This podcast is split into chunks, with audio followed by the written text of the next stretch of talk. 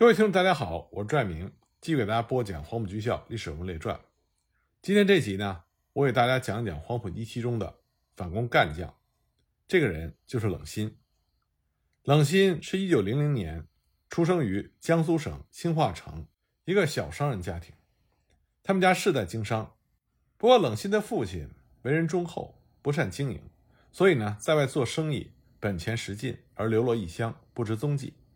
大家都以为他在外边亡故了，而这个时候冷心还在他母亲的肚子里，因此冷心出生的时候，相当是一父子。他的母亲含辛茹苦的拉扯他长大，所以冷心深知母亲的不易。出人头地之后，冷心对他的母亲非常的孝顺。一九零七年，冷心进入私塾启蒙，幼年的冷心聪明机灵，深得老师的喜爱。年纪稍长之后，他转入新化文正高等小学读书，他母亲对他的教育和督促非常严格，冷心也逐步知道要改变自己的命运，改变家庭的命运，只有好好的学习才能谋得出路，所以他在学校里学习非常的认真和刻苦。他的启蒙老师纽克清、赵北辉知道他家里生活很苦，所以在各个方面都极其关心他，经常和他谈话，鼓励他上进。冷心小的时候很爱读书，他的哥哥买过很多书给他。那个时候没有电灯，冷心就在油灯下面一本一本的看。他喜欢读书，喜欢买书，这个习惯一直到他老去。冷心最后终于顺利的毕业于那个高等小学。毕业之后受人保荐，他到兴化的银行里学做生意。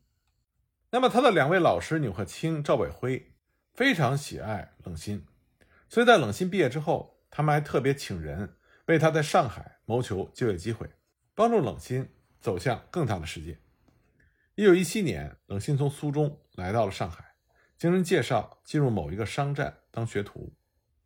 进入十里洋场，让年轻的冷心眼界为之一开。为了使自己能够适应这个新的生活，冷心广泛的接触上海的知识青年，阅读各种报纸新闻。他很快就受到了五四。新文化运动进步思想的熏陶，逐渐认识到了苦难深重的祖国亟待扫除军阀割据的局面，拯救人民于水深火热之中。同时呢，他对于自己从事商业买卖不再感兴趣，他坚持自学。不久，他就离开了商战。一九一八年，他考进了杭州浙江省立工业专门学校读书，此后还一度担任了上海某女校的教员和周刊编辑。冷心在上海期间。江苏的军阀戚燮元和浙江军阀卢永祥正在混战，时局动荡。正在这个时候，一九二四年，黄埔军校成立，在上海秘密招生。江苏国民党地下组织的牛永健先生在上海主持黄埔军校招生，在他的介绍和推荐下，冷心决定投笔从戎，献身革命。经过诸多的努力，克服了种种困难，他争取到了家乡刘旭堂先生给予的经济资助。毅然应招，远赴千里之外的广州黄埔应试，并且被录取，从此就进入了他一生命运的转折点。一二四年五月五日，第一期黄埔新生入伍。六月十六日举行了开学典礼，孙中山先生亲自莅临。下午举行阅兵式，冷心是被选出的四名标兵之一，这给他留下了深刻的印象。冷心的记忆力非常的惊人。四十五年之后，一九六九年，到了台湾的冷心还曾经写出过回忆文章《总理三林黄埔军校记》，基本上符合史实。冷心被编在黄埔军校第一期第四队，经过七个月的学习，在一九二四年十月八日毕业。冷心成为了黄埔军校第一期的毕业生。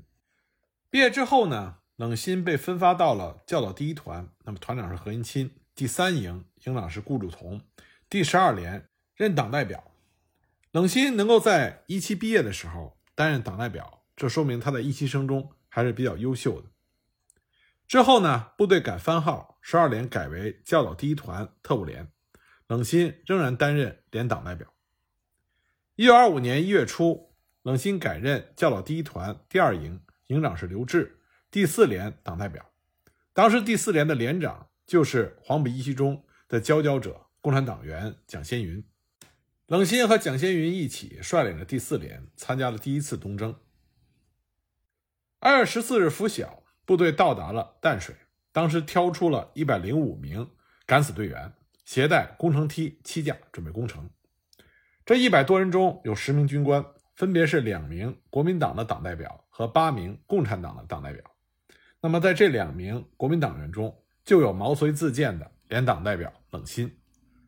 教导第一团负责攻击淡水城东南。十五日拂晓，敢死队冒死攻城。上午七时，第一团先得手。在战斗中，冷心和其他两位战友俘虏了几十名叛军。紧接着呢，在何应钦的指挥之下，教导第一团击退了陈炯明麾下洪兆麟部一万多人的反扑。东征军继续前进。三月十三日就爆发了棉湖战斗。在棉湖战斗中，教导第一团以一千多人抵抗陈炯明、林虎部一万多人进攻，全团伤亡惨重，九个连长阵亡了三个，伤了六个。冷心所在的连刚开始是预备队，到了下午也参加了这场决定黄埔校军生死存亡的战斗。当冷心率部加入战斗的时候，他看见自己江苏的同乡第五连的排长王家修，这也是黄埔一期生，腿部负伤。裹伤再战，十分钟之后，胸部又中弹，已经不能说话。而这个时候，担架兵已经用光了，没有办法往后送。当时任五连连长的惠东升又不愿意派战斗兵后送王家修。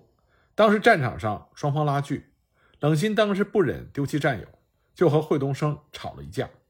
最后的折中方案是四连和五连各派了一名战斗兵送王家修回后方。结果没走几十步路。王家修就已经阵亡了，年仅二十一岁。冷心当时伤心不已。棉湖大战之后，四月十三日，黄埔校军奉命改成党军，扩大为一个旅的建制，旅长何应钦。冷心升任为教导第一团第二营营党代表。随后六月，部队回师广州，平定了滇系军阀杨希敏和桂系军阀刘振环的叛乱。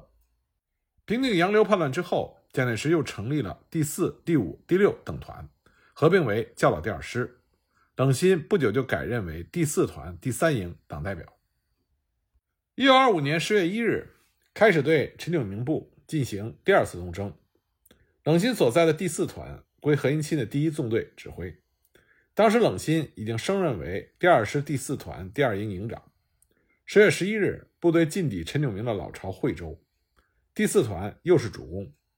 这一次，部队又组成了攻城的敢死队。那冷心又加入了敢死队，他担任敢死队第二队队长，率领一百名队员攻西门。战斗打响之后，面对着敌人猛烈的火力，敢死队阵亡了一半以上。到了下午四时左右，在指挥队员爬城的时候，冷心不幸左腿中弹，被抬下了火线，而他的团长刘尧臣也不幸牺牲。第三营营长惠东升升任为团长。此战胜利之后，第四团营长以下的干部几乎是伤亡殆尽。据说，除了勤杂炊事兵以外，也没剩几个战斗兵。后续部队要进城，要用爬城的梯子架在死尸堆上才能够爬进城，可见伤亡之多，战斗之惨烈。因为受伤，冷心乘船沿着东江到石龙，再乘火车到广州，先在东山公立医院治疗了三四天，不见功效。又转到惠爱医院治疗了一个多月才出院。不过从此之后，冷心走路虽然不瘸，但是左腿留下了走路吃力的后遗症。十月初，东征军消灭了陈炯明的全部势力。十二月，冷心伤愈之后，升任第一师第二团党代表。第二团的团长是金佛庄。这个时候，冷心已经是孙文主义学会的骨干。那一九二六年，冷心出任孙文主义学会。执行委员，那么当年呢，就发生了中山舰事件。在中山舰事件之后，冷心又出任海军中山舰的党代表。一九二六年七月，国民政府实施北伐，何应钦指挥第一军镇守潮梅，巩固东陲。十月份，对福建的军阀孙传芳部发起了进攻。十二月，何应钦担任东路军总指挥，冷心被任命为东路军第三路指挥部政治训练部主任。一九二七年一月，冷心又兼任新编第一军政治部主任。三月份，北伐军到上海，由于周恩来所领导的上海工人第三次武装起义，使得北伐军兵不血刃进入上海。同月，冷心出任淞沪警察厅政治部主任。一九二七年四月十二日，蒋介石发动了四一二反革命政变。四月十五日，蒋介石发布了清党布告和清党通电，下令通缉共产党和国民党左派。那么，冷心是蒋介石忠心耿耿的学生，所以呢，他兼任了国民党中央清党委员会委员和清党委员会的情报处长，后来又兼任上海特别党务指导员、常务委员、组织部长、训练部长、民众训练委员会常务委员。上海市党部清党委员会常务委员和审查处长等职。不过，一九二七年八月十三日，蒋介石突然通电下野，去日本，暂避各方反对势力的锋芒。淞沪警察厅随之也改制，冷心也被免去了警察厅政治部主任的职务，专任国民党党务工作。在上海工作期间，冷心曾经回兴化老家探亲了一次，跟他母亲相见，母子相见恍如隔世。因为他母亲多少年都打听不到冷心的消息，所以还以为冷心已经不在人世。一九二八年一月，蒋介石重新上台，宣布二次北伐。三月份，冷心兼任第一集团军第四军的政治部主任。到了年底，张学良易帜，南京政府宣布统一。北伐完成之后，冷心解除了军职，回任上海及江苏国民党的党务工作。一九二九年，冷心就任教导第一师。政治训练部主任，当时的师长呢是冯玉培。同年十二月二日，石友三在浦口反蒋，炮轰南京。蒋介石任命了冯玉培为二十二路军总指挥，镇压石友三，而冷心呢也被任命为该路指挥部政治部主任。一九三零年三月，何应钦任军政部部长，兼任武汉行营主任，严防冯玉祥、阎锡山的异动。何应钦一直非常赏识冷心。所以呢，他把冷心调到军政部任参事，兼任武汉行营参议、豫南行政委员。中原大战之后，何应钦调任郑州行营主任，他把冷心也带在身边，让他兼任郑州行营的参议。一九三零年十月，中原大战之后，吉鸿昌所部被蒋介石改编为二十二路军，吉鸿昌任总指挥，下辖三十三十一和三十三三个师。同月呢。蒋介石派国民党特别党部特派员冷心进驻吉鸿昌部，名为特派员，实为监军。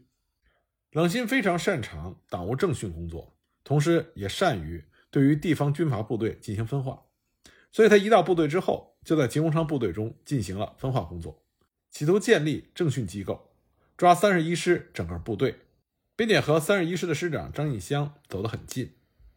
一九三一年春，由于冷心的一再坚持。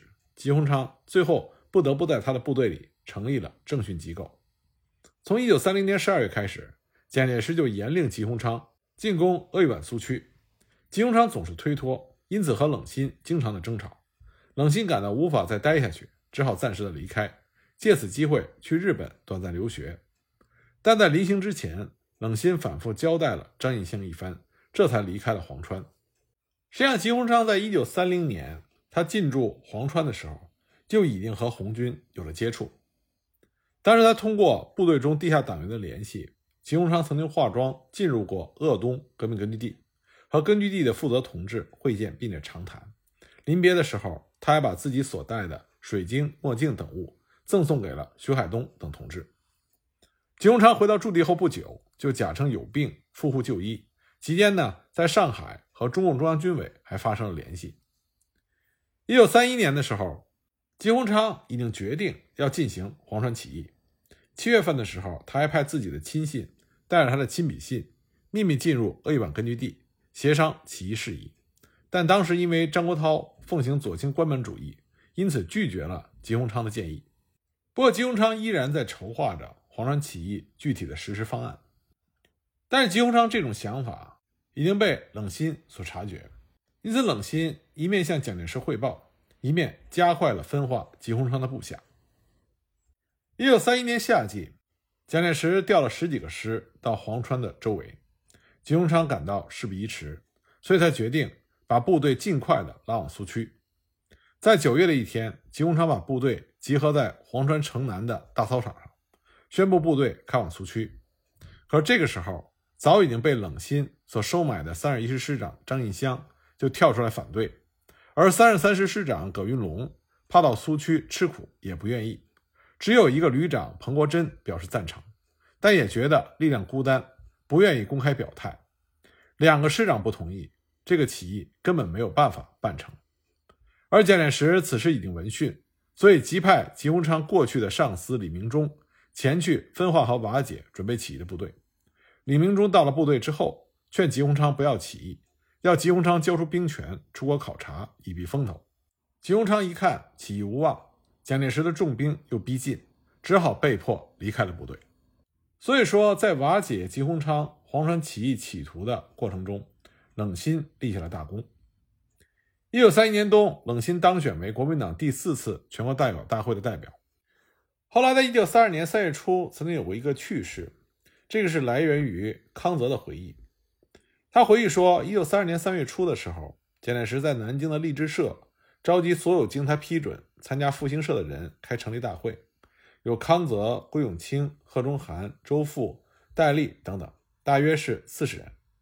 在会议正要开始的时候，发生了一个有趣的插曲，说冷心不知从哪里听到了风声，突然跑进了参加，结果刚一进门被蒋介石看见了，蒋介石马上跑下主席台，一把抓住冷心，向门外推去，一边推一边说：“这个地方没有你，这个地方没有你。”然后紧闭了大门，再回到主席台上，宣布复兴社正式成立，并且进行了选举。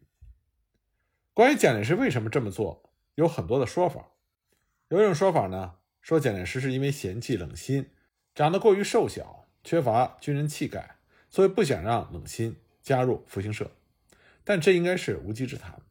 蒋介石肯定对冷心有别的打算，因为从冷心在后来的任职上来看，他还是很受蒋介石重用的。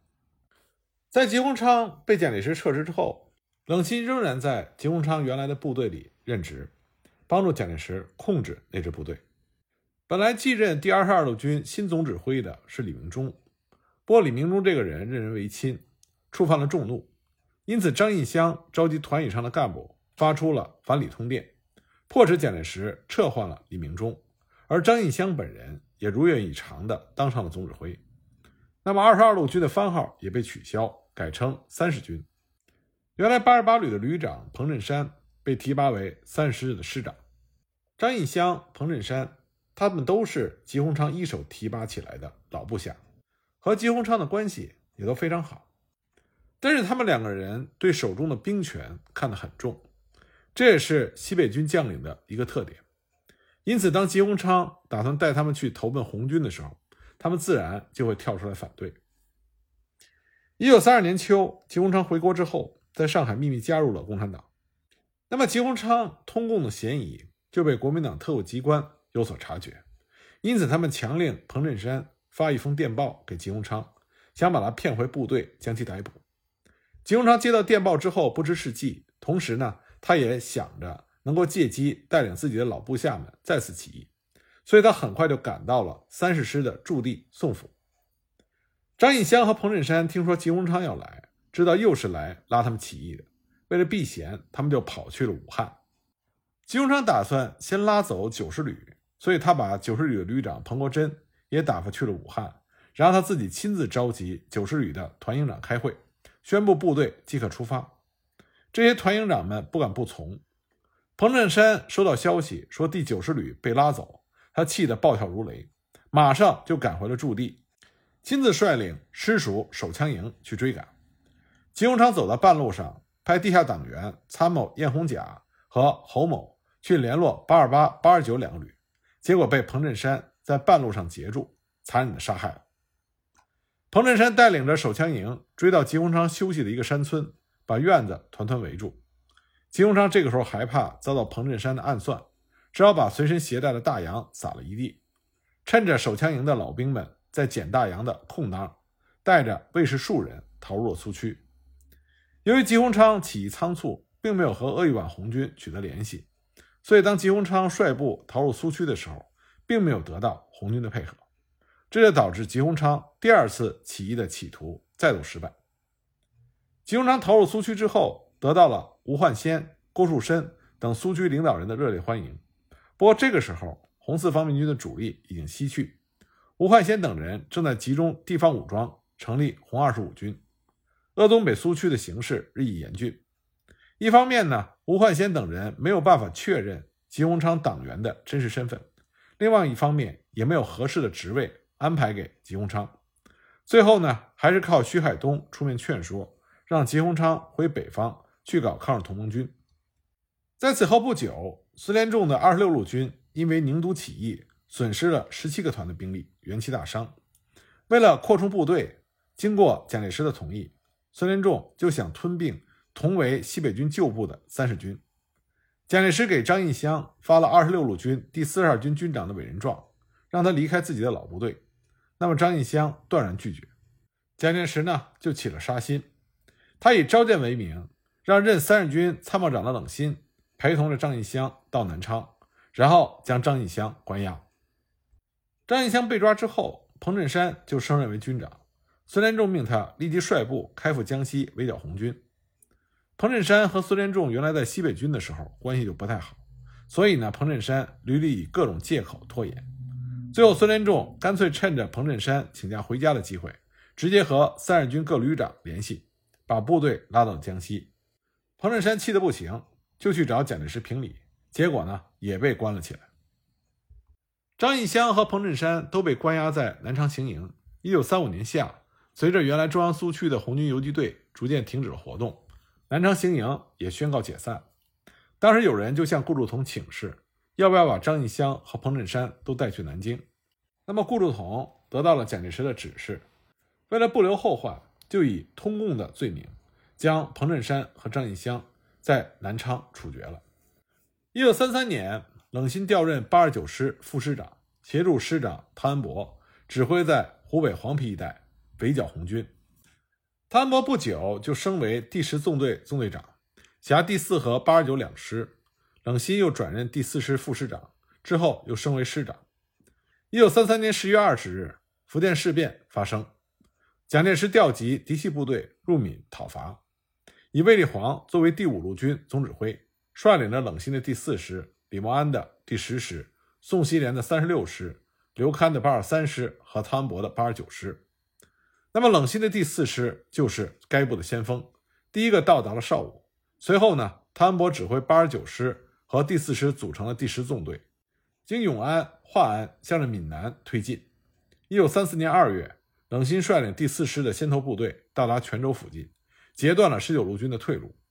二月底，十九路军退集到泉州的部队完全被包围。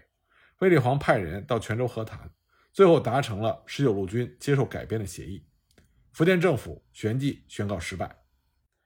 一九三四年二月，汤恩伯部参加了对中央苏区的第五次围剿。冷心当时担任的是第十纵队指挥部的参谋长，三月又升任为该指挥部副指挥官。参与了镇压中国工农红军的军事围剿行动。红军长征之后，一九三五年，冷心进入到陆军大学正则班第十三期深造。在校期间，他还兼任过湖东南部驻京办事处主任。一九三六年二月七日，冷心晋升为陆军少将军衔。一九三七年七月七日，卢沟桥事变爆发，全面抗战开始。九月份，陆军大学从南京疏散迁往长沙。十月十六日。冷心被任命为第三预备师师长，赴南京报道。因为豫三师是新成立的，并非是现成建制，要从头组织起来，不是一个轻而易举的事情。经呈送陆大的校领导批准，冷心约好了十三期的同学唐云山、徐生、蔡文志、曹天歌等人一起离开长沙，向南京进发。到了南京之后，向军政部报到，请示委派各级军官，指定拨兵营区。以及领取武器装备的各项事宜。预备第三师的师部临时驻安徽芜湖，兵员来源呢是由安徽和江苏的两个师管区各拨交壮丁七千人，而委派的各级官员也陆续报到。主要组成人员为副师长唐云山、参谋长张良申，各团团长为顾锡九、孙启仁、段林茂和曹天歌。十月下旬，师部前往安徽合肥。各团也分别自皖北、苏北向合肥集结。冷心在一九三七年十二月二日因公由合肥赴扬州，半途中看到无数的难民扶老携幼仓皇奔走，惨不忍睹。冷心见状，立刻帮助维持秩序。当时他悲愤地说：“当军人的一定要报此仇。”十二月上旬，预备三师的部队集结完毕，向湖北黄陂进发。经过半个多月，步行一千多里，到达目的地之后，分驻四乡，开始了严格的军事训练。而冷心所负责建立和训练的这支豫三师的部队，后来改番号为五十二师，成为了在抗日战场上一支相当有战斗力的抗日强军。